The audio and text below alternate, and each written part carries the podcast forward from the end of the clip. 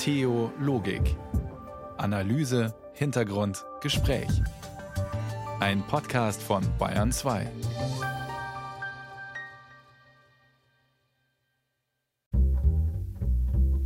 Montagabend auf Bayern 2. Das heißt eine Stunde über Gott und die Welt, eine Stunde Theologik mit Friederike Wede am Mikrofon. Bunt sind schon die Wälder, gelb die Stoppelfelder. Aber bei uns in der Sendung wird's heute noch mal ganz grün. Wir widmen uns dem Grün in all seinen Facetten. Leuchtend grün ist das apostolische Mahnschreiben des Papstes, sozusagen eine 2.0-Version seiner Umweltenzyklika, aber mit derselben Leidenschaft. Darauf werfen wir einen Blick. Und es wird zartgrün. Denn so zurückhaltend zeigt sich bisweilen das Klimaschutzengagement der Kirchen. Hoffnungsgrün erstrahlen klimapolitische Beispiele, die zeigen, wie leicht sich die Umwelt schützen lässt, wenn alle an einem Strang ziehen. Und Signalgrün. Die christliche Klimaschutzbewegung. Sie lässt sich längst nicht mehr übersehen und sie ist auch so manchem ein Dorn im Auge. Außerdem grüne Forderungen des Landeskomitees der Katholiken an die künftige bayerische Staatsregierung.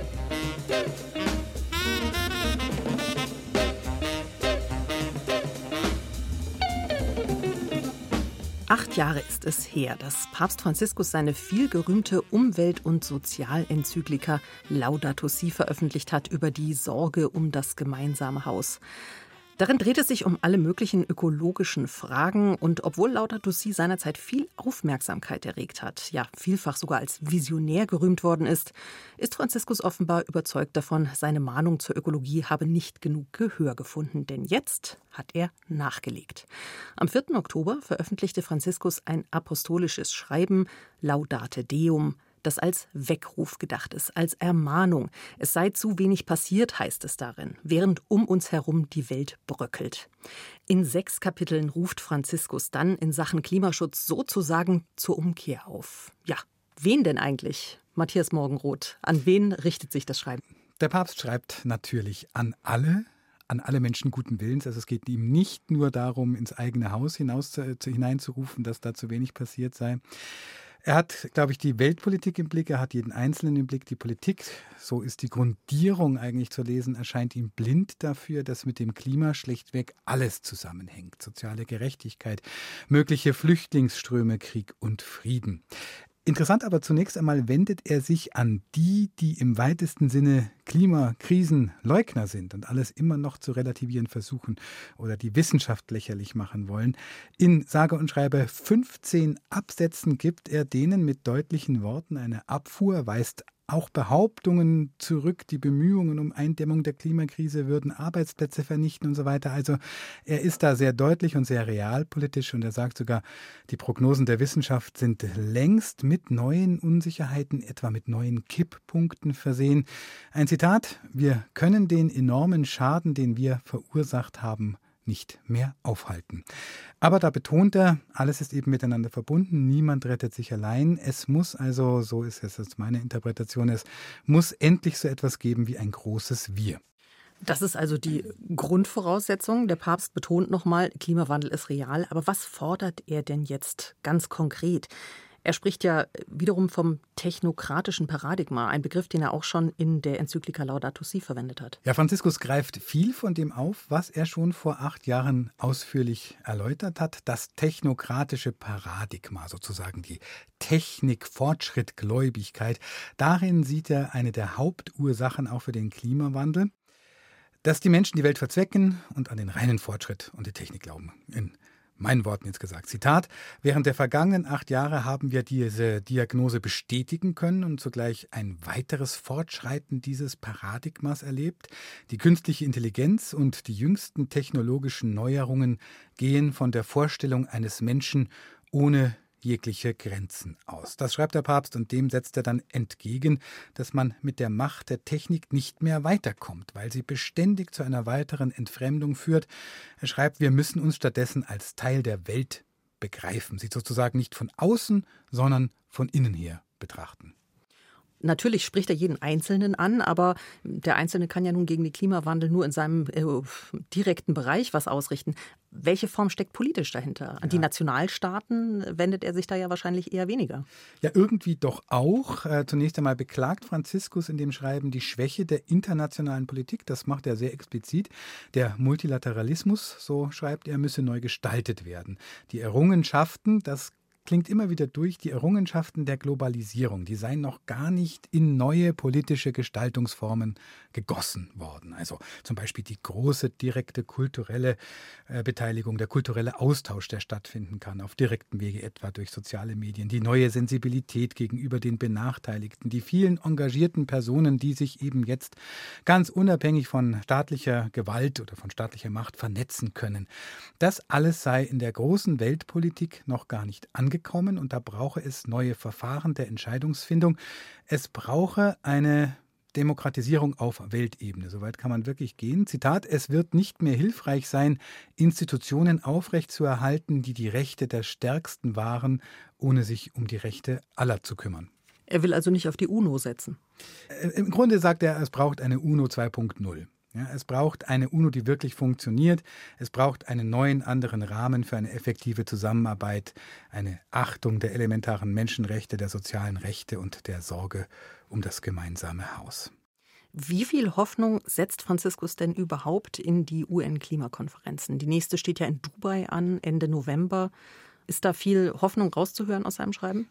Es hat mich echt erstaunt, dass in weiteren 15 Abschnitten, über 15 Abschnitte, ähm, die Klimakonferenzen analysiert werden. Also ob sie ein Erfolg waren, an welchen Stellen sie ein Erfolg waren. Also da sieht man, wie realpolitisch auch dieses Schreiben gemeint ist. Das will jetzt nicht nur ein frommer Wunsch sein, sondern mehr oder minder sozusagen ein überstaatlicher Beitrag, um real Fortschritte zu machen in der weltweiten, wie es vielleicht nennen würde, Demokratisierung, ja, damit da was vorankommt. Also Hauptpunkt ist selbst das Pariser Klimaabkommen, das der Papst als Erfolg verbucht. Es nutzt nichts, wenn sich niemand dran hält. Ja, also ist äh, ziemlich deutlich deutlich. Und für die nächste Konferenz mahnt er ja schon jetzt an, bitte keine weitere Doppelmoral, keine leeren Beschlüsse. Es steht ja wirklich auch Schlimmstes zu befürchten, wenn die Klimakonferenz in einem der Länder ausgetragen wird, die für fossile Brennstoffe geradezu sinnbildlich stehen. Nochmal ein Zitat Franziskus. Wir müssen die Logik überwinden, schreibt er, dass wir einerseits ein Problembewusstsein an den Tag legen und gleichzeitig nicht den Mut haben, wesentliche Veränderungen herbeizuführen. Na, das sagt alles. Wenn man das jetzt nochmal insgesamt den Ton dieses Schreibens sich vor Augen führt, also die Umweltenzyklika Laudato Si wurde ja damals als geradezu visionär äh, gelobt, über den grünen Klee vielleicht auch, und ist dann doch ähm, ein bisschen verhallt im Lauf der Jahre. Welchen Eindruck macht denn dieses Schreiben jetzt auf dich? Bleibt der Papst hinter seinen Möglichkeiten zurück? Legt er mit demselben Feuer nach, wie das damals in der Umweltenzyklika der Fall war? Ja, das aktuelle Schreiben dieses apostolische Schreiben ist ein sehr schmales Schreiben. 13 Seiten, das immer wieder zurückverweist auf die Enzyklika auf Laudato Si. Er will sich sichtlich nicht wiederholen, muss aber, und da schwingt dann viel Frust und Ärger mit, zwischen den Zeilen wahrscheinlich, weil er realisiert, dass eine Enzyklika zwar viel gelobt werden kann, aber dass eben dann trotzdem viel zu wenig passiert, auch in den eigenen Reihen, auch in den Kirchen. Ein Punkt, den ich auch ganz interessant fand in dem Schreiben, war eine Art Ritterschlag, so konnte man es lesen, für die Klimaschutzbewegung, also für die Klimaschutzaktivisten.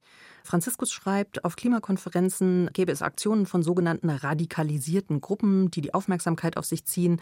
Und das würde oft kritisiert. Er sagt aber, in Wirklichkeit füllen sie eine Lücke in der Gesellschaft, die einen gesunden Druck ausüben muss. Mhm. Und er vergleicht das dann mit dem Bild einer Familie, in der bedacht werden muss, dass die Zukunft der Kinder auf dem Spiel steht. Mhm. Also so stark hat sich die verfasste Kirche bisher nicht hinter die Klimaschutzbewegung ja. gestellt. Ja, die können sich freuen, haben sie wohl auch. Das ist es wirklich. Das Schreiben richtet sich ja explizit an alle Menschen guten Willens. Und ich weiß jetzt nicht, ob der Papst sich äh, sozusagen bei der letzten Generation einreihen würde, ob er sich festkleben lassen würde. Aber er nagelt sich sozusagen, er lässt sich da schon festnageln, dass es um, um den Inhalt geht, um das, was die wollen. Er diskutiert eben gerade nicht die richtigen oder falschen Mittel des Klimaprotests, sondern er verweist eben auf deren Uranliegen auf aufrütteln, damit was passiert. Und das ist ja das, was Franziskus mit seinen Schreiben und Worten auch will. Vielen Dank, mein Kollege Matthias Morgenroth aus der Redaktion Religion und Orientierung. Danke für diese Einschätzung zum Papstschreiben Laudate Deum. Tja, der Papst ermahnt zur Klimawende und spricht dabei alle Menschen guten Willens an. Er spricht deutlich über die Grenzen der Kirche hinaus. Aber wie sieht es eigentlich innerhalb der Kirche bzw. der Kirchen aus? Das fragen wir gleich. Aber zunächst Andrew Applepie mit einer Hymne auf Fridays for Future.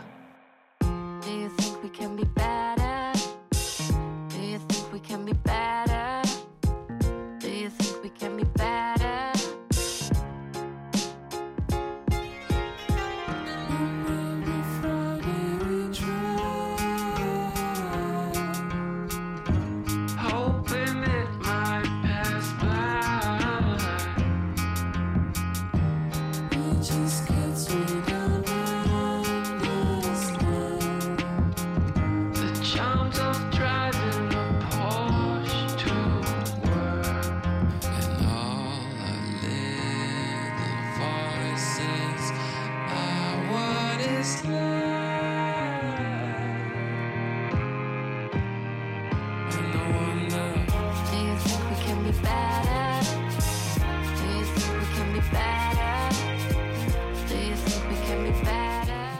2 mit einer durch und durch grünen Sendung.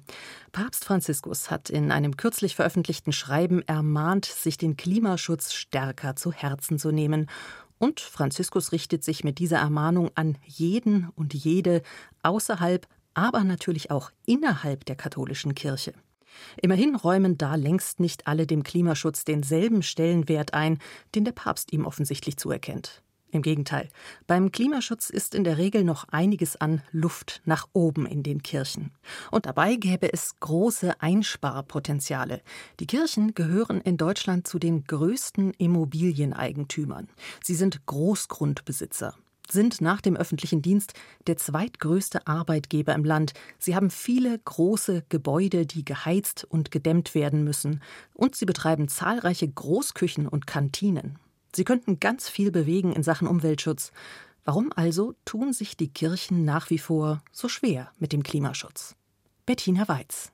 In der evangelischen Kirche ist es ja generell so, dass die deutschlandweit den Beschluss gefasst hat, dass sie bis 2035 klimaneutral werden möchte. Edith Ferstel ist Klimamanagerin der Bayerischen Evangelischen Landeskirche.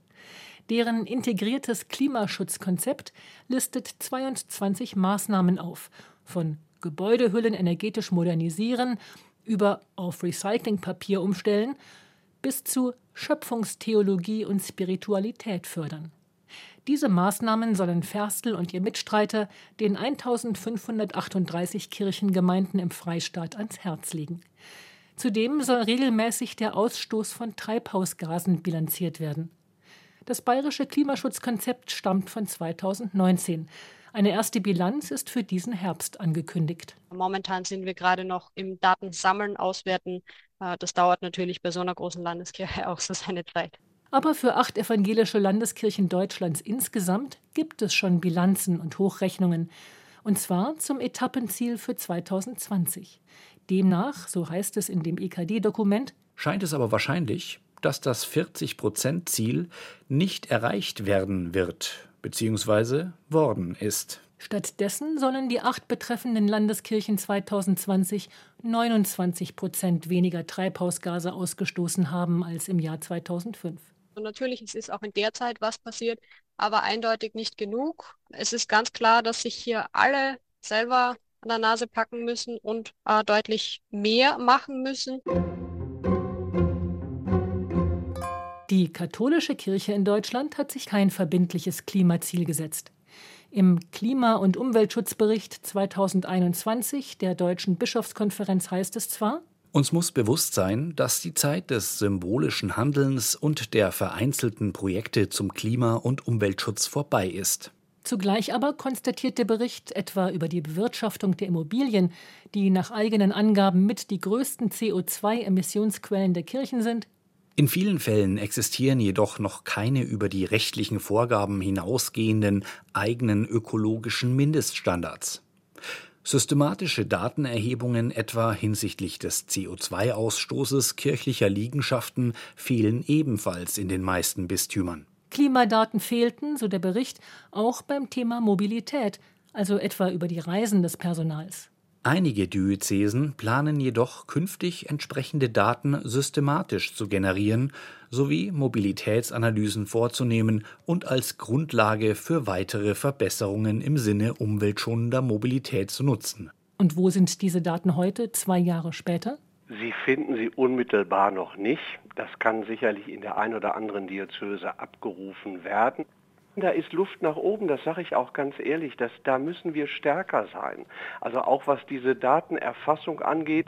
Die Daten fehlen und damit das einheitliche Bild wie auch der einheitliche Schwung.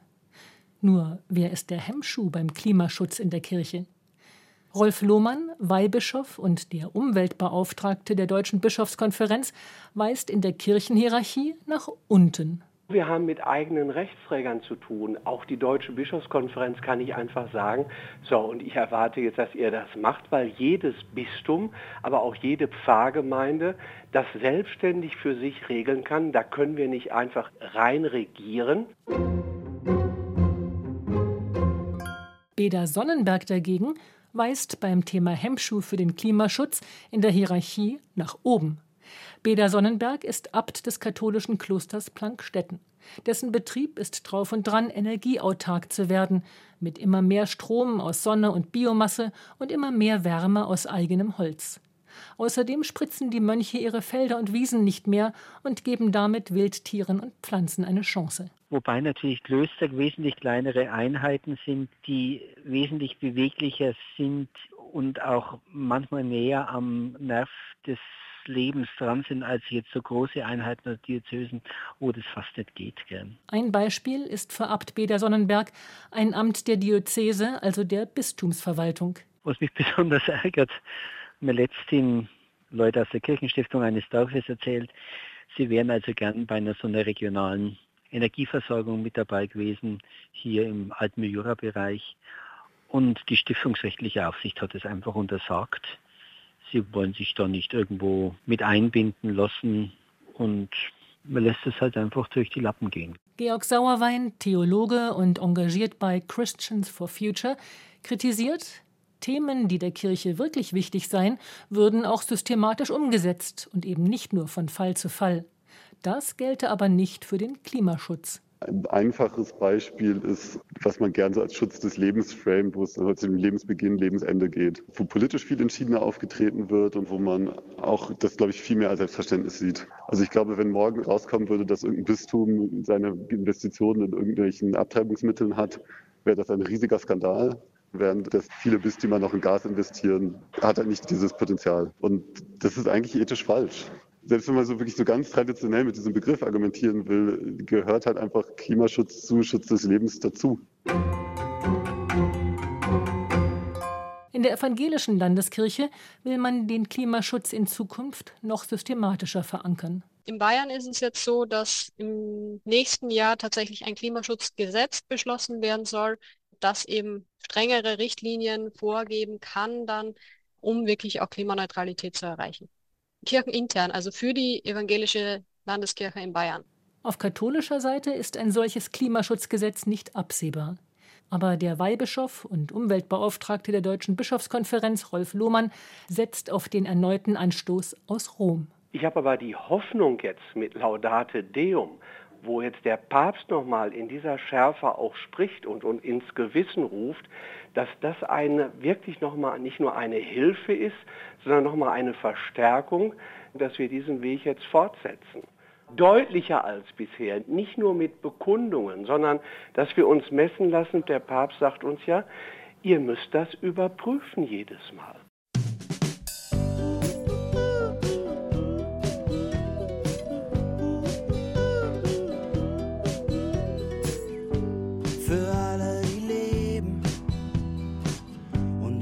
Wetter reden. Für alle, die dauernd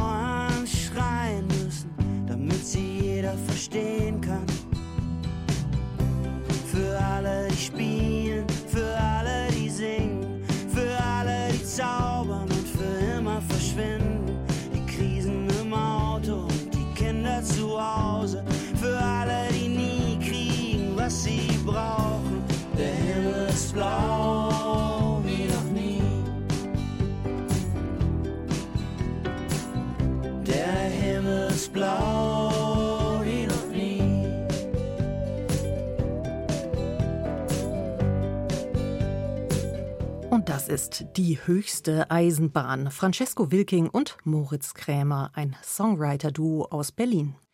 Höchste Eisenbahn ist es für den Klimaschutz in den Kirchen, der, so haben wir es vorhin im Beitrag gehört, nicht so konsequent umgesetzt wird, wie viele sich das wünschen würden. Aber das gilt natürlich nicht nur für die Kirchen, sondern auch politisch. Wieso ist Klimapolitik immer ein Unternehmen im Krebsgang, bei dem es anscheinend drei Schritte vorgeht, aber dann auch wieder zwei zurück?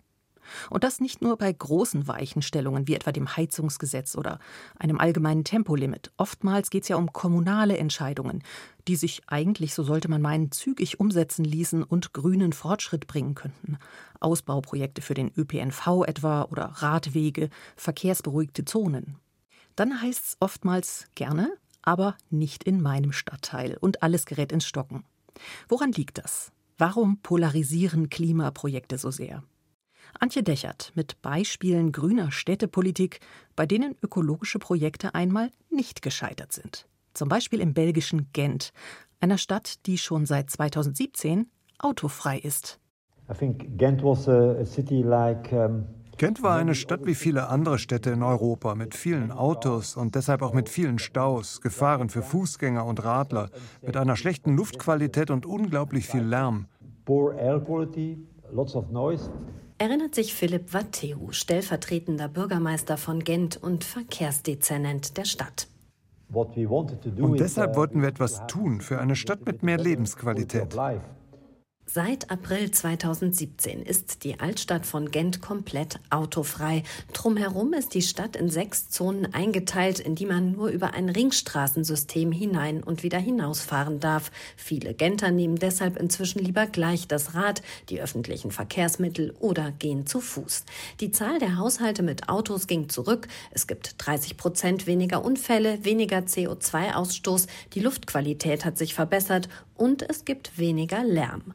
Umgesetzt haben Verkehrsdezernent Philipp Watteu und sein Team das alles innerhalb eines Wochenendes nach fast drei Jahren Vorbereitung. Und die waren nicht immer leicht.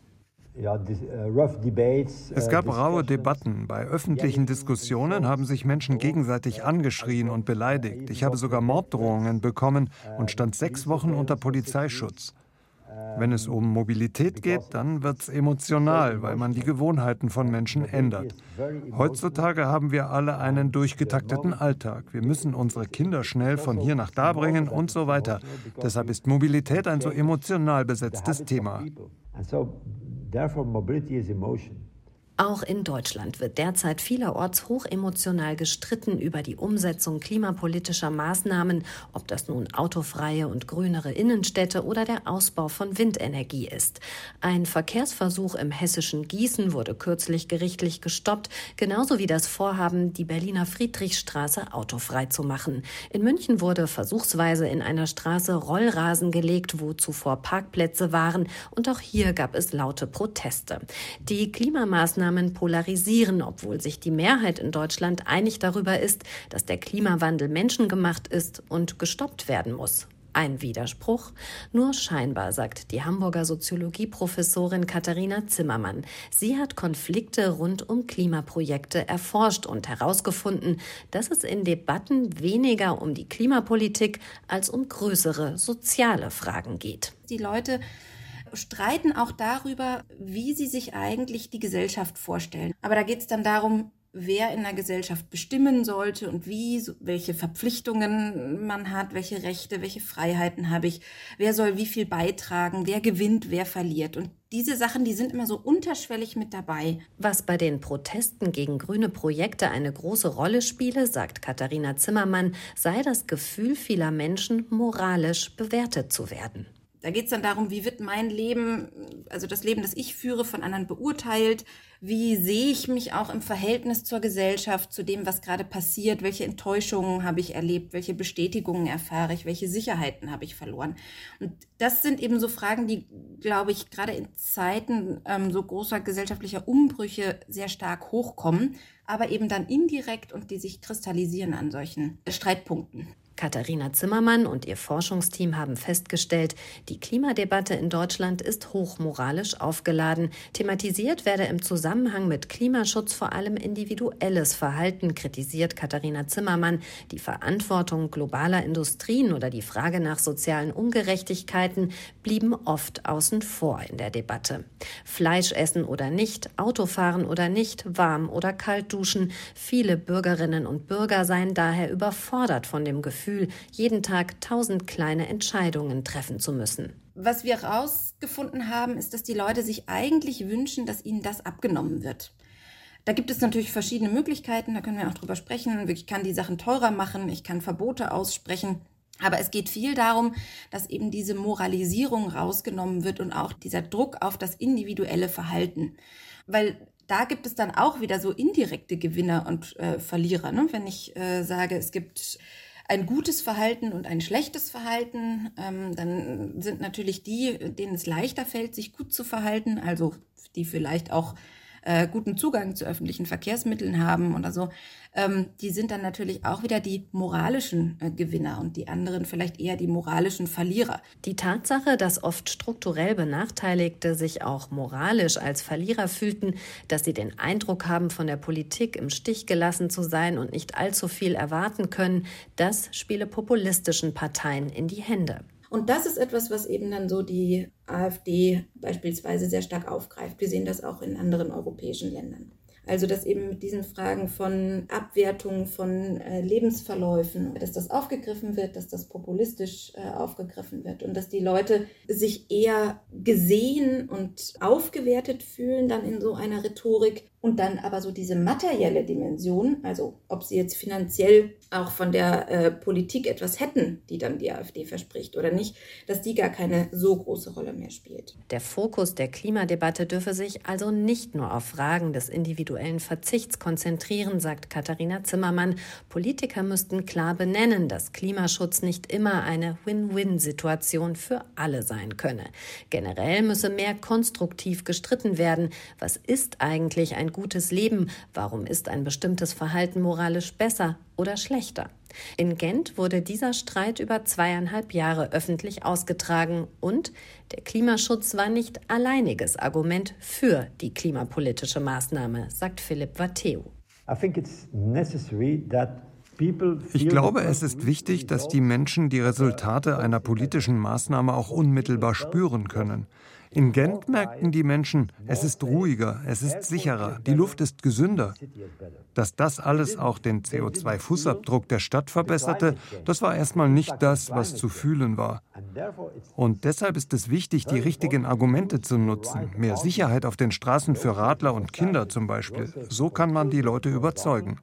That's important. And that's how you can uh, convince people.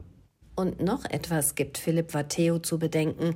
Die Gegner gemeinnütziger, klimafreundlicher Projekte seien oft eine Minderheit, aber eben um vieles lauter als die Befürworter. Es lohne sich deshalb, den Streit auszuhalten. Am ersten autofreien Tag in Gent fragte mich ein Journalist, ob er mich interviewen könne, und zwar bei einer gemeinsamen Radtour durch die Stadt. Ich hatte Bedenken, dass man mich anpöbeln würde und sah schon die Negativschlagzeilen vor mir.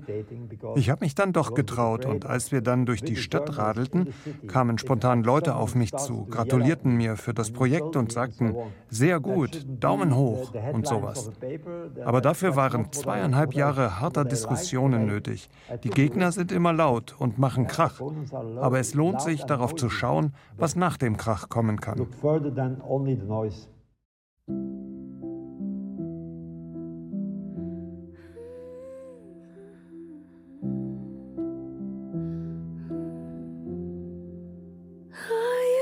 to flow.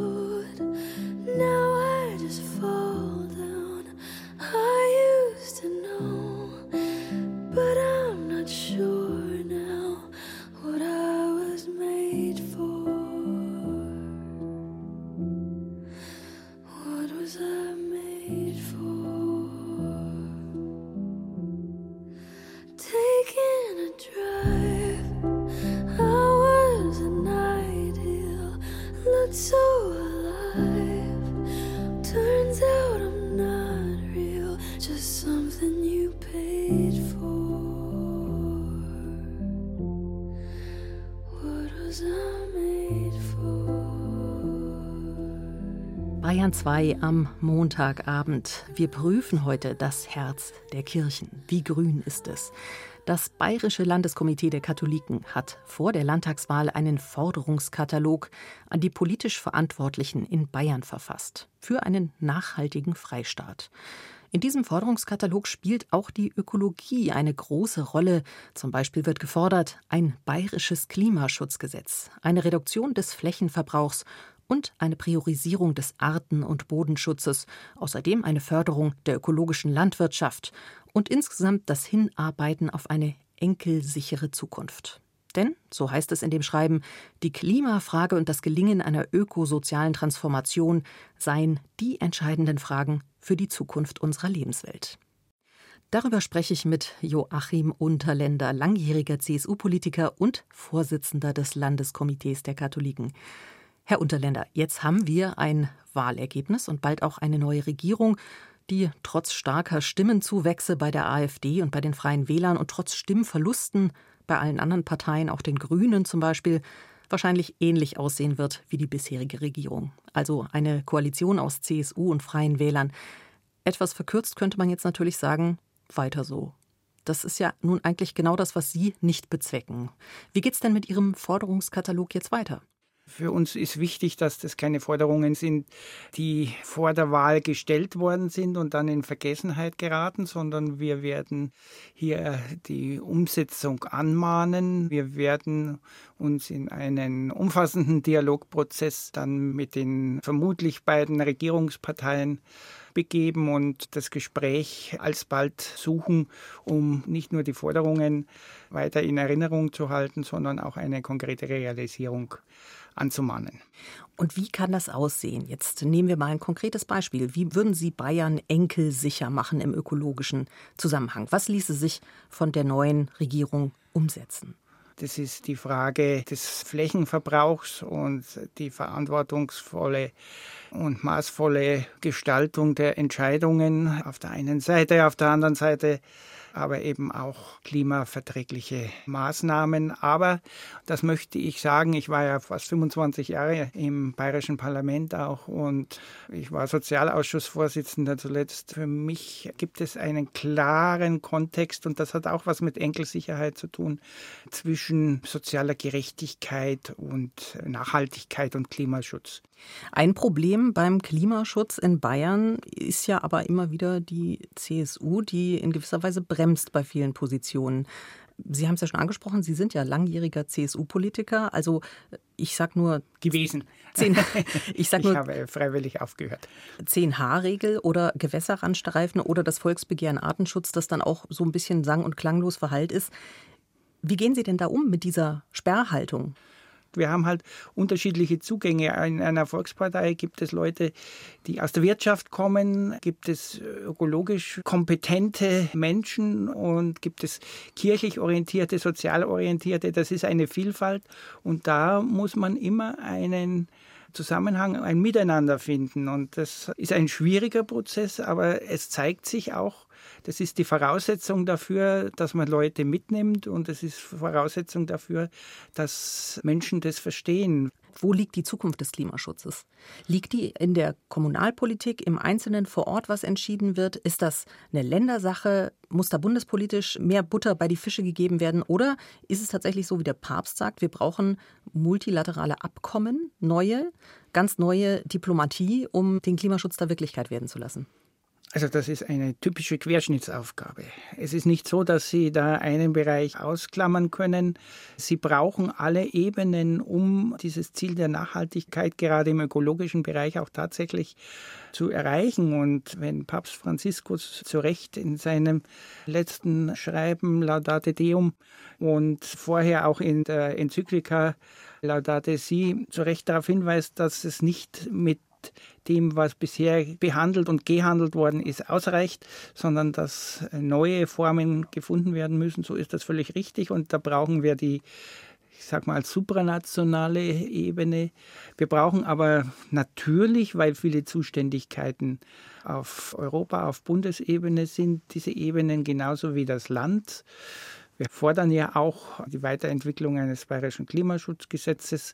Wir fordern auch, was den Flächenverbrauch, die Nachhaltigkeit anbelangt, hier klare Entscheidungen. Und natürlich das Wirksamste ist immer auch das, was die Menschen unmittelbar spüren und erfahren. Und das ist in ihrer eigenen Umgebung setzt natürlich eben, genau wie Sie sagen, voraus, dass der Einzelne auch nicht nur mit dem Kopf, sondern mit dem Herzen dabei ist. Sie haben gesagt vorhin, es ist schwierig in der Politik, da immer alle so an einen Tisch zu bringen. Es gibt die ganzen individuellen äh, Bedürfnislagen und so weiter. Aber nichts anderes ist es ja im Landeskomitee auch. Da haben Sie ja auch einen Querschnitt der Gesellschaft, die unterschiedlichsten Leute mit den unterschiedlichsten Belangen und Bedürfnissen. Trotzdem haben Sie sich einigen können auf diese klimapolitischen, unter anderem klimapolitischen Forderungen. Und da hat man sich sozusagen an der kirchlichen Basis, Sie sind ja ein Laiengremium, darauf geeinigt. Auf welche Ohren fällt denn das bei den Kirchenleitungen? Haben Sie den Eindruck, dass das da schon so angekommen ist? Also Kardinal Marx, der ist ja sowohl hier im Sitz des Landeskomitees der zuständige Bischof als auch als Vorsitzender der Bayerischen Bischofskonferenz unser Ansprechpartner über die Bayerische Bischofskonferenz, ist hier sehr, sehr offen und aufgeschlossen dafür. Und äh, wenn man sich auch betrachtet, was die Kommentare der Bischöfe der Deutschen Bischofskonferenz und der entsprechenden fachlichen Gremien der Deutschen Bischofskonferenz äh, zu Laudate Deum anbelangt, sind die alle in einer positiven und gestaltenden, aber auch fordernden Art und Weise formuliert und zeigen, dass auch das Thema bei den Bischöfen angekommen ist. Wie haben Sie denn das apostolische Schreiben des Papstes gelesen? Haben Sie gedacht, prima, das ist genau der Rückenwind, den die Klimawende braucht? Oder ist es vielleicht sogar hinter Ihren Erwartungen zurückgeblieben? Ich bin der Meinung, es ist richtig und Papst Franziskus mahnt ja ausdrücklich Entscheidungen an und es ist sehr interessant, dass er eben, wie schon äh, gesagt, auf der internationalen Ebene mehr Handeln fordert. Denn wenn wir uns äh, überlegen, wo die großen Handlungsbedürfnisse bestehen, dann ist das schon zu einem großen Teil international zu regeln. Und äh, deswegen ist das genau richtig und deswegen äh, finden wir auch, dass das ein Ansatz ist, der eigentlich stärker auch in Zukunft in der Politik berücksichtigt werden muss. Sie haben es vorhin schon kurz angesprochen, wir haben einen Rechtsruck erlebt durch die Landtagswahl. Wird das dem Thema Klimaschutz einen Dämpfer verpassen? Rutscht das jetzt weiter nach unten auf der Agenda? Nein, aber wir müssen uns halt überlegen, wie das Thema behandelt und angegangen wird. Es reicht nicht mit erhobenem Zeigefinger und von oben nach unten. Es ist notwendig, die Menschen mitzunehmen. Zum einen, was ihre soziale Situation anbelangt, auch im Zusammenhang mit den Umweltbedingungen, aber auch was generell die Auswirkungen von Entscheidungen durch die Ökologie auf Arbeitsplätze, auf die soziale Situation anbelangt. Das muss miteinander geschehen und zwar nicht nur in Sprechblasen, sondern tatsächlich im öffentlichen Handeln. Und da sind die Kirchen mit ihren Verbänden auch ganz klar gefragt. Joachim Unterländer, Vorsitzender des Landeskomitees der Katholiken. Vielen Dank, Herr Unterländer. Gerne.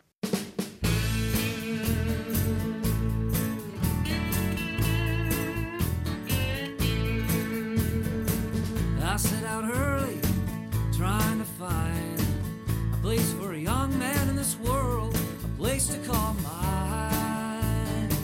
Mine to settle into. I looked for the gold in all the wrong places. I laid with the saints and sinners seen lines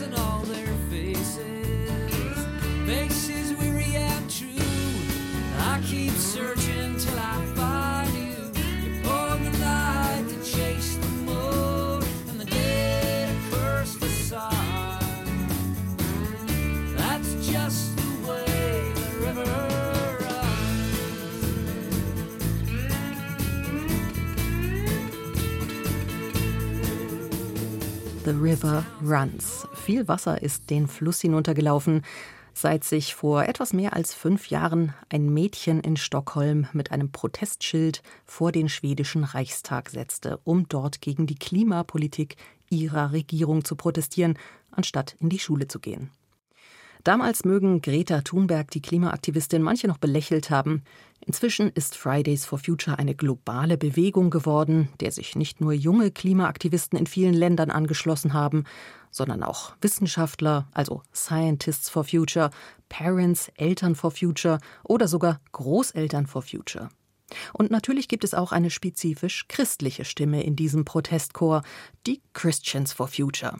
In ganz Deutschland sind sie mittlerweile tätig. Was wollen die christlichen Klimaaktivisten? Was fordern sie?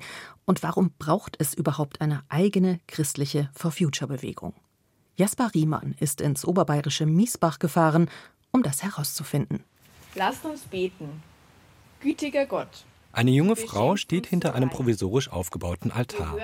Vor ihr sitzt die Gemeinde auf Bierbänken im Schatten. Wir bitten dich, ermutige uns, aktiv für den Erhalt deiner Schöpfung einzutreten, sodass auch zukünftige Generationen das Geschenk deiner Schöpfung erfahren können. Wir bitten dich, erhöre uns. Laura Killer trägt Stirnband und Sonnenbrille. Die 26-jährige Sozialpädagogin wurde vom Pastor gefragt, ob sie die Fürbitte halten kann. Hier beim Erntedankgottesdienst neben der evangelischen Apostelkirche.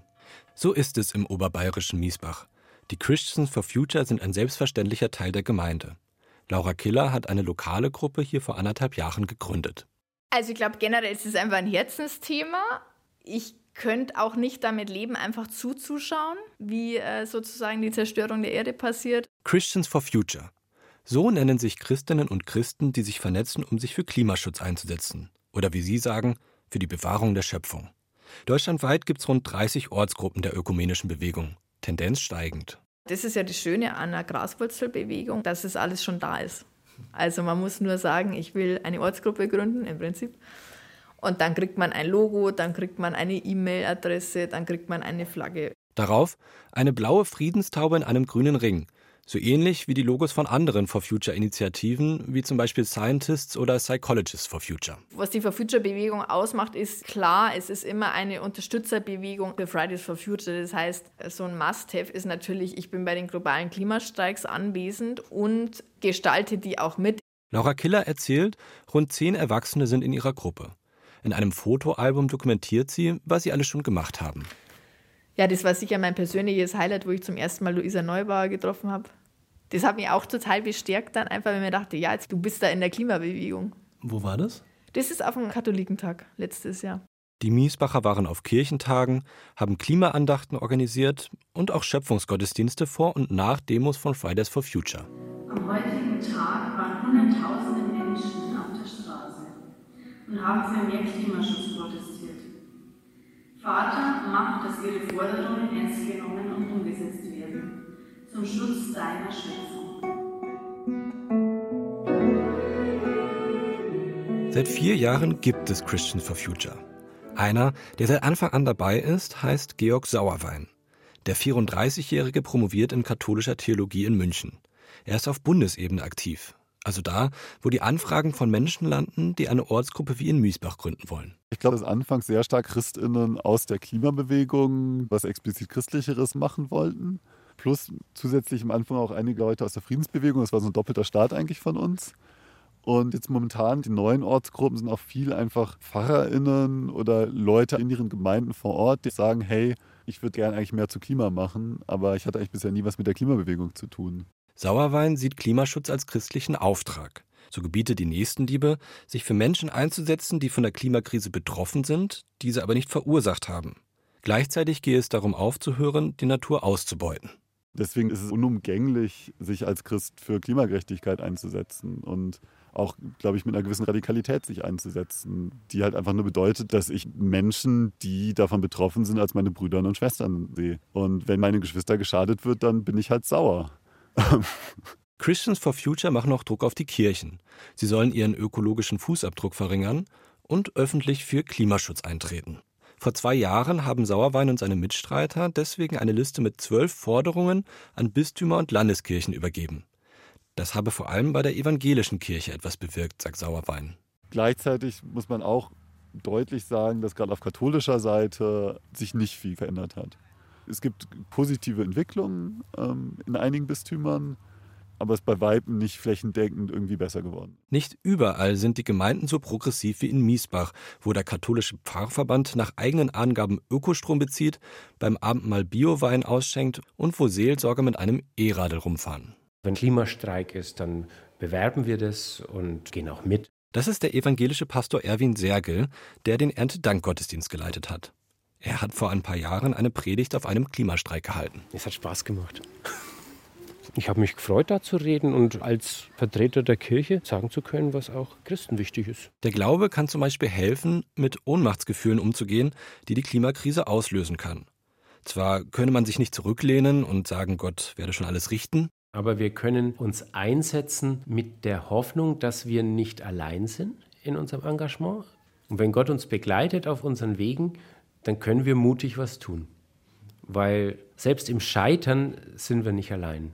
Auch für Laura Killer ist dieser Aspekt wichtig. In einer Klimabewegung aktiv zu sein, kann sehr zehrend sein. Du erfährst viel Hass, selbst im Miesbach. Sie erzählt, wie manche Menschen am Straßenrand bei einer Demo die Aktivisten angeschrien hätten. Und da gibt eine christliche Gemeinde sehr viel Halt und Sicherheit und Energie und äh, gemeinsam beten. Also dieses Spirituelle, ich finde, da zehre ich wahnsinnig viel davon. Also sonst wäre ich, glaube ich, nicht mehr in der Umweltbewegung. Der Klimastreik im September war die letzte größere Aktion. Da sind an einem Freitag tausende Schüler statt in die Schule auf die Straße gegangen. Im November könnte es dann eine Ausstellung im Gemeindehaus zu einem Nachhaltigkeitsthema geben. Und das war Theologik für heute. Das letzte Wort soll jetzt eine haben, die sicher keine Ermutigung mehr zu mehr Engagement für den Klimaschutz braucht und die sich trotzdem über die positiven Worte des Papstes über die Klimaschutzbewegung gefreut haben dürfte. Luisa Neubauer, prominentes Gesicht und Stimme der Fridays for Future Bewegung in Deutschland.